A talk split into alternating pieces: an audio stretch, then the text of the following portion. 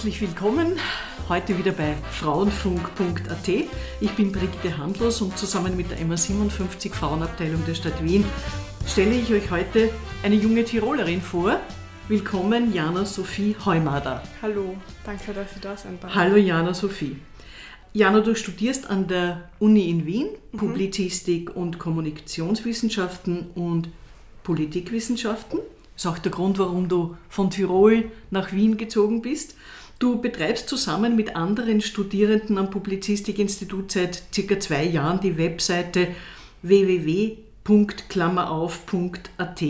Ihr berichtet dort über soziale Randgruppen und unterrepräsentierte Themen, also solche, die ihr unterrepräsentiert findet, für die ihr ein journalistisches Sprachrohr sein wollt. Da geht es um Themen eben wie Feminismus, Körperkult, Inklusion, Gesundheit, Gender. Eine Beschreibung, die ich auf der Webseite gefunden habe. Du über dich, rebellische Plaudertasche mit stylischer Nerdbrille, genau. einzige Tirolerin, die nicht Skifahren kann, vegetarische Schweineliebhaberin, große Schwester und Feministin. Genau. genau Wunderbar. So. Du, wie geht es, dass man als Tirolerin nicht Skifahren kann? Also meine Eltern und Großeltern würden das verleugnen, weil natürlich bin ich wie jedes Kind in Tirol oder fast jedes Kind in Tirol mit drei auf die Ski gestanden. De facto habe ich mit zehn angefangen zu snowboarden und mit dem Skifahren abgewandt und bin ja jetzt schon seit mehreren Jahren nicht mehr dem Wintersport treu geblieben. Aber du bist dem Schnee auch zugewandt. Natürlich, das muss man irgendwie sein. Gut, wir bleiben aber vorerst einmal beim Feminismus. Was inkludiert für dich Feminismus und wo muss deiner Meinung nach aus deinem jetzigen Erfahrungsschatz die Reise für junge Frauen hingehen? Ich würde da gern auf Klammer auf ein bisschen verweisen. Für mich ist Feminismus die Beschäftigung mit Randgruppen, ganz grundsätzlich. Also nicht mit Frauen, mit unter Anführungszeichen nur Frauen, sondern mit Menschen, die aufgrund ihrer ethnischen Zugehörigkeit, aufgrund ihrer körperlichen Behinderung oder ihrer psychischen Behinderung oder einer psychischen Erkrankung einfach nicht zur unter Anführungszeichen Norm kehren. Das kam jetzt in sehr vielen Gesprächen mit den jungen Frauen mhm. ganz klar raus, was man so intersektionalen Feminismus nennt. Genau. Also Diskriminierung hat viele, viele Gesichter, mhm. eben nicht nur das weibliche Gesicht. Mhm. Äh, deshalb gleich meine nächste Frage. Da kommen sehr viele Themen zusammen. Wird das nicht oft ein bisschen viel? Ja, aber das Leben an sich ist viel, glaube ich. Die Welt ist komplex und Sachen einfach runterzubrechen ist für mich nicht der richtige Weg. Das ist der einfache Weg, aber nicht nur weil es einfach ist, der geringste Widerstand ist meistens nicht wirklich Widerstand. Ich komme ja natürlich aus einer äh, anderen Generation. Wir haben gekämpft für die Gleichbehandlung von Frauen. Das hat aber immer inkludiert alle Menschen. Und ein bisschen habe ich immer den Eindruck, es ist wie bei der Definition einer Zielgruppe, je enger die Zielgruppe ist, umso breiter präsentierst du dann deine Inhalte. Wie siehst du das? Ist diese Verbreiterung nicht für viele Menschen ein bisschen abtörnend, weil es gleich so ein großer Haufen ist? Feminismus darf in meinen Augen nicht den Anspruch haben, antörnend zu sein. Feminismus muss ja widerständig sein, das muss ja was Revolutionäres sein und nicht was, das dem Mainstream gefallen kann oder kann schon, aber nicht darauf ausgelegt ist. Sonst reproduziere ich ja nur das, was der Mainstream will. Und das ist das, was Feminismus nicht will. Sonst würden patriarchale Strukturen zum Beispiel ja bleiben, wie sie sein. Was will Feminismus? Feminismus will eine Welt, in der Strukturen an nimmer an persönlicher Entfaltung hindern. Fühlst du dich behindert manchmal? Mm. Weil du so bist, wie du bist? Schon nicht aufgrund meines Frauseins allein, glaube ich, sondern mehr so allgemein das, das Gewicht von der ganzen Gesellschaft lastet quasi auf meinen Schultern, habe ich manchmal das Gefühl. Und das erdrückt an schon. Also da werden Erwartungen an einen herangetragen. Das ist nicht tragbar. Was kann man sich leisten abzuwerfen und was muss man einfach behalten? Es fällt mir vieles ein, was die Gesellschaft abwerfen kann. Das waren Schönheitsnormen, das war Rassismus, das war Behindertenfeindlichkeit oder Ableismus, das war wirklich, wirklich viel. Einfach der Leistungsdruck, immer funktionieren zu müssen und immer aufgrund seiner Funktionalität bewertet zu werden, was dann genau zu dem führt eigentlich, zum Beispiel bei Behindertenfeindlichkeit, dass Menschen, die nicht so funktionieren, wie die Leistungsgesellschaft das gern hat, aus dem Raster fallen. Jetzt gibt es aber auch viele Menschen, die sehen das so wie du, nämlich die sehen, jede Person hat besondere Talente und hat besondere Möglichkeiten von sich aus. Und der Feminismus schließt das ja auch alles mit ein. Wie tust du dich mit so einem großen Rucksack? Das ist ein Anspruch, den man nie erfüllen werden kann. Also den, den politisch korrekten Menschen, den gibt es nicht und den wird es ja leider nicht geben. Man kann es immer nur versuchen, glaube ich. Und das Versuchen ist schon ein Schritt, aber das ist nicht der einzige Schritt. Das Versuchen allein reicht noch nicht aus. Ich habe ein bisschen natürlich nachgelesen bei euch auf äh, Klammer auf AT. Da geht es um Belästigung von Frauen, da geht es um Partymachen, um Feiern. Es geht um Frauenhäuser, es geht um farbige und schwarze Frauen. Warum sind diese Themen so wichtig und warum glaubst du, dass die mit der Gleichberechtigung der Frauen und dem Feminismus was zu tun haben? Den Anspruch, Menschen radikal gleiche Chancen zu geben, unabhängig von ihrer Herkunft und ihrer sexuellen Orientierung. Und das hat ja auch Feminismus als Anspruch im Hinblick auf Geschlecht, wenn man es ganz eng sieht. Kommt aber eben auf die Feminismusdefinition drauf an. Wie bist du dazu gekommen, dass dich diese Themen interessieren? Gab es da einen Auslöser, ein Erwachen, ein Erlebnis, das dir besonders in Erinnerung ist? Wie kam es dazu? Ich kann kein Erlebnis festmachen, aber ich glaube, dass Feminismus so grundlegend für mich und mein Leben eine große Verbesserung darstellt, weil Feminismus mir Antworten und Erklärungen geben kann auf Dinge, die ich tagtäglich erlebe und die ich selber aber nicht so benennen habe können, bis ich mich mit Feminismus beschäftigt habe. Das heißt, Feminismus war so ein bisschen der Handlauf hin zu dem Benennen. Wann hast du genau bemerkt, dass da was bei dir ins Rollen kommt? Das grundsätzliche Gerechtigkeitsstreben, das habe ich glaube ich schon immer gehabt. An das kann ich mich als kleines Kind schon erinnern, dass wenn was himmelschreiend ungerecht war, dem bin ich mit schon immer glaube ich mit einer großen Wut begegnet einfach. Und für das, mich mit Feminismus auseinanderzusetzen, war aber sicher lesen können auch keine Kompetenz. Das heißt so ein bisschen vor der Volksschule glaube ich. Ich glaube, ich habe persönlich ein bisschen länger gebraucht als du. Also ich ging nämlich in eine reine Mädchenschule. Also ich habe das wahnsinnig genossen, mhm. dass ich in eine reine Mädchenschule gegangen bin und habe dann erst später während des Studiums gemerkt, hallo, da stimmt was nicht und das stört auch mein Gerechtigkeitsempfinden. Glaubst du, hatten wir es als ältere Frauen jetzt, hatten wir es leichter als ihr oder schwieriger? Oder habt ihr es schwieriger jetzt? Das ist immer schwierig zu sagen, weil ich glaube, jede Generation für sich beansprucht, dass es schwierig hat und die Schwierigkeit anderer Generationen gern ausklammert irgendwie oder nicht so gut sehen kann und wahrnehmen kann, weil sie es nicht selber erlebt hat. Was schon dazu kommt, ist für mich, die Generation an Feministinnen oder, oder Generationen davor haben Sachen gemacht, mit denen wir uns ja jetzt beschäftigen müssen und mit denen wir uns auseinandersetzen, die ihr es noch nicht gehabt habt, weil ihr es erst gemacht habt. Und da kommt dann der ganze Bulk an mehr Beschäftigung dazu, was es auch komplizierter macht. Also ich muss wissen, was vor 40 Jahren passiert ist, aber ich muss auch wissen, was heute passiert und ich muss auch wissen, was die Debatten halt sein und wie mir zum Beispiel korrekt Ausdruck und so. Das macht ja alles irgendwie komplexer, mhm. sich ernstzunehmend damit auseinanderzusetzen. Ich glaube, dass wir es einfacher hatten. Und ich wünsche euch eigentlich diese Einfachheit wieder zurück, weil es ist einfach zu viel. Das Frausein ist sehr komplex und kompliziert geworden, während, was die bei uns gab es die Pille, es gab die Donald, die die Gesetze ins Rollen gebracht hat, es gab kein HIV, wir hatten auch viel Freiheit. Ganz ehrlich, in meiner mhm. Klasse hat nie wer irgendein BH tragen. Heute sehe ich kleine Mädchen, mhm. fünf Jahre alt mit Bikini-Oberteil. Mhm. Einfach um nur ein Bild, ein Bild zu nennen. Mhm. Ich glaube, unsere Freiheit war viel größer mhm. als eure. Mhm. Wie siehst du das? Wenn du zum Beispiel deine Oma anschaust oder deine Mutter.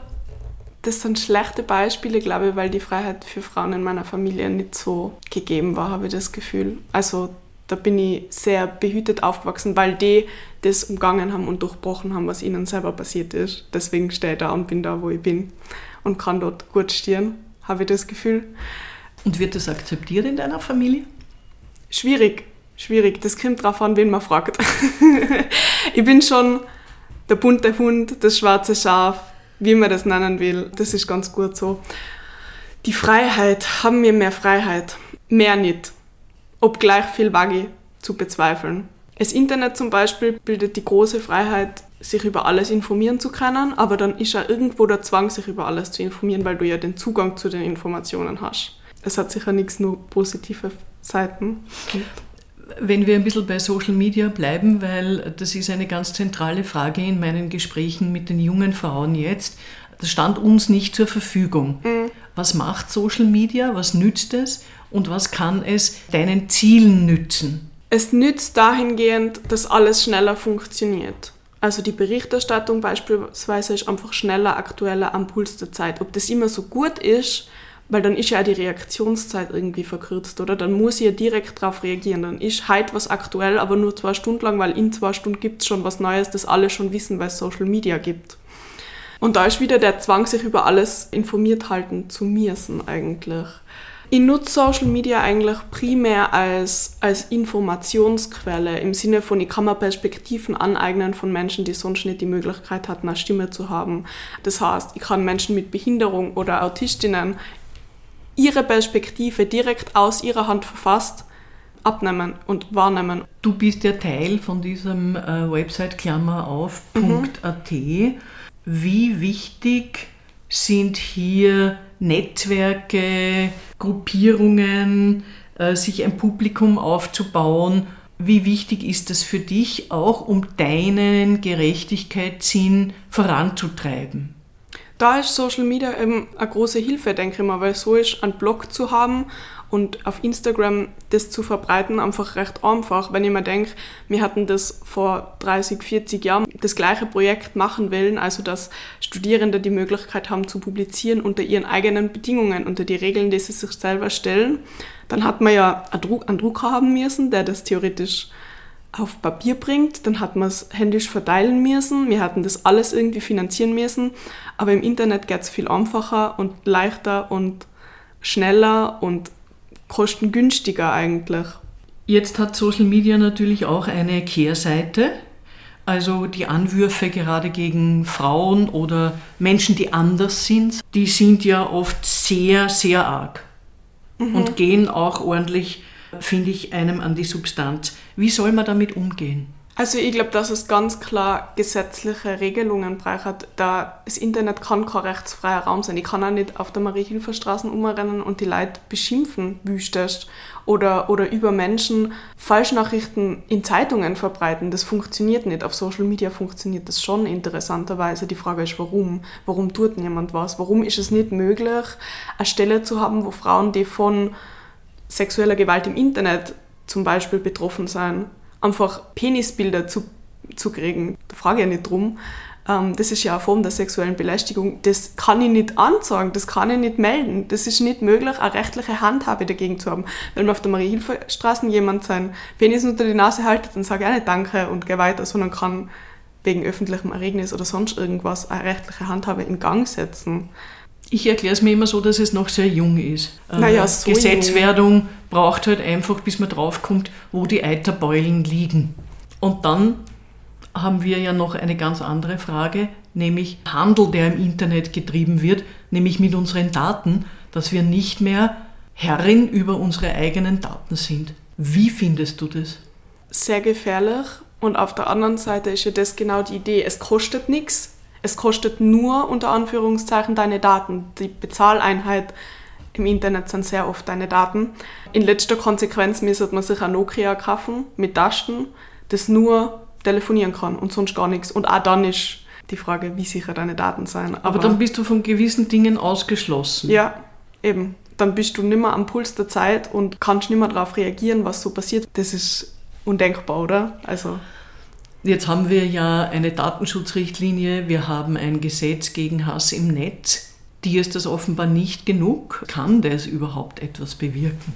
es ist ein Versuch, es ist wie immer eine Annäherung, aber es ist zu wenig Annäherung. Es ist eben das Gefühl, das ist kein ernsthafter Versuch einer Annäherung an Regulierung oder an Internet als Safe Space oder Safer Space, sondern einfach eine scheinpolitische Initiative, damit man sagen kann, dass man was gemacht hat. Aber wenn man Betroffene fragt, die von Hass im Netz damit konfrontiert sein oder, oder wenn man Menschen, die sexuelle Gewalt im Internet ausgesetzt sein, fragt, dann sagen die sicher nicht, die DSGVO hat mir jetzt aber ausgehaut. Also die hat mir jetzt gerettet quasi. Sondern das ist einfach zu wenig. Das ist nicht der ernsthafte Versuch mit Auseinandersetzung mit dem, was es braucht. Ich habe neulich ein Gespräch geführt mit einer Frau, die mir auch erzählt hat äh, aus dem pädagogischen Bereich, also aus dem Lehrerinnen-Dasein, dass viele junge Frauen einfach auch nicht, wenn sie im Netz belästigt werden, nicht wissen, wohin sie sich wenden können. Mhm. Ist das auch deine Erfahrung? Das glaube ich schon. Also ich wüsste nicht, wo ich mich hinwenden muss. Was mir einfallen wird, ist die Zara-Meldestelle für Rassismus, aber die Meldestelle für Rassismus kann ja nicht alles auf der Welt lösen es kann ja nicht das die einzige Anlaufstelle sein. So, auch das, wo kann ich überhaupt nachschauen, wo ich mich hinwenden kann. Da braucht es einfach viel mehr Organisiertheit und Angebot und strukturierte Hilfe. Wäre das zum Beispiel ein Punkt, wo sich junge Frauen zusammentun könnten, um hier was in Bewegung zu bringen? Definitiv. Die strukturelle und organisierte Beantwortung von Fragen ist etwas, das meine Generation an Feministinnen in meinen Augen und in meiner Bubble noch nicht so schafft habe ich das Gefühl. Also wenn ich an die Frauenhausbewegung denke, ob wir das schaffen würden, Häuser zu besetzen und Gewaltopfern dort Unterschlupf zu bieten und Unterstützung zu bieten und Schutz zu bieten, das weiß ich nicht, ehrlich gesagt. Von der Masse her ist es nicht das Problem, aber von, von der Organisiertheit her. Wir müssen uns absprechen und nicht jede macht ihr eigenes Social-Media-Ding, sondern wir müssen uns vernetzen und vor Ort in der realen Welt quasi was anpacken. Heißt das, dass die Social-Media-Aktivitäten die starke Individualisierung fördern, sodass jeder sozusagen sein eigenes Ding macht, aber der Zusammenschluss des großen Ganzen, der wird dadurch behindert? Behindert nicht, aber auch nicht gefördert. Also es schließt ja nicht auf, dass nur weil ich auf Social Media selber aktiv bin, mich mit anderen vernetze, aber ich muss mich ja nicht vernetzen. Dadurch, dass ich was mache und meine FollowerInnen ja die Möglichkeit haben, mit mir zu interagieren, da habe ich Interaktion, aber nicht mit anderen Aktivistinnen, sondern mit Menschen, die da sind, um mir zuzuschauen, was ich tue. Und das fördert die Vernetzung, glaube ich, nicht so. Wie wichtig ist dir Solidarität? Weil die schließt ja eigentlich dieses, diesen Zusammenschluss ein. In der Offline-Welt schon sehr, im Internet ist das schwierig. Da gibt es ja den Begriff Call-out. Jemandem wird öffentlich gesagt, was er nicht gut macht oder falsch macht und auch mit dem Ziel, die Macht auszuüben über die Person. Ich habe das jetzt öffentlich gesagt, du bist jetzt verantwortlich und musst dafür gerade stehen, was du getan hast. Da ist es schon wieder schwierig mit der Solidarität, weil da begibt man sich ja dann selber in das Feld, auf wessen Seite stehe ich jetzt konkret und ich muss mir entscheiden für entweder oder, habe ich das Gefühl. Dadurch, dass du ja mitmachst bei klammerauf.at, bist du ja auch schon sozusagen auf sogenannte soziale Themen spezialisiert. Mhm. Und viele Frauen, die so auf soziale Themen spezialisiert sind, werden sehr oft gerne ins linke Eck gerückt. Wir kennen alle das Schimpfwort Gutmensch. Mir ist es nur immer ein Rätsel, warum ein guter Mensch überhaupt ein Schimpfwort werden kann. Stört dich das? Wenn das nötig ist, dafür, dass ich mich für feministische Ideale einsetze, dann, dann bin ich radikal, dann bin ich links, dann ist es halt so. Weil am Ende des Tages kann ich gut schlafen und denke mir, ich habe das gemacht, was ich für wichtig empfinde. Ob andere Menschen das als gut oder als schlecht erachten, das, das haben wir wieder beim Punkt, dass Feminismus ja nicht der On-Turning sein muss oder soll, sondern um der Sache willen zu kämpfen hat. Ja, und die Sache ist ja an und für sich eine gute Sache. Ja, ne? ja das würde ich auch so sagen. Ein guter Mensch, ein soziales Gewissen, Gleichberechtigung, Ungerechtigkeiten beenden. Mhm. Ist für mich alles ein positiver Wert. Für mhm. dich auch? Ja, warum ich mich damit jagen lassen soll, sehe ich nicht. Wenn du auf dein eigenes Leben schaust, nur mhm. auf deins, was ist dir da am wichtigsten? Sicherlich der Anspruch, gut zu handeln. Aber ich, ich würde lügen, wenn ich sagen, wenn ich nicht zugeben würde, dass meine eigene Karriere, mein eigenes Fortkommen nicht auch eine Rolle spielt. Das ist nichts Negatives. Nein, also eh, das ist vermutlich auch eher was, was weiblich sozialisiertes, dass man sich dafür zweimal überlegt, ob man das laut sagt. Nein, Ehrgeiz, gesunder Ehrgeiz ist ja. was total Positives. Ja. Weil man möchte ja irgendwie mit 45 nicht dort sein, wo man mit 25 war. Ja, das stimmt. Wenn du an private, auch an Liebesbeziehungen denkst, was ist dir da wichtig? Wirklich gleichberechtigte Begegnung mit einem anderen Individuum. Da ist, finde ich, auch Generationenunterschied zu meiner Elterngeneration schon im Leben von Beziehung. Das Gefühl, ich bin nicht für die andere Person verantwortlich, ich bin nicht deren Elternteil. Ich schaue, dass die gebügelte Hemden im Kasten hängen hat und, und lege die Unterhosen aus. Oder soll man das. Hä? Wenn du Hemden hast, dann lernst du, wie man sie bügelt und dann kannst du das gut selber machen und wenn nicht, dann musst du wen dafür zahlen, dass es er oder sie es macht. Ich mache es nicht. Wird ein bisschen komplizierter, wenn man zum Beispiel Kinder hat? Das stimmt, wobei auch Männer können 30 Stunden oder 20 Stunden arbeiten. Es ist nicht so, dass das nur Frauen machen können. Und was ich da sehr, sehr als den springenden Punkt empfinde, ist der Mental Load, wie man das nennt.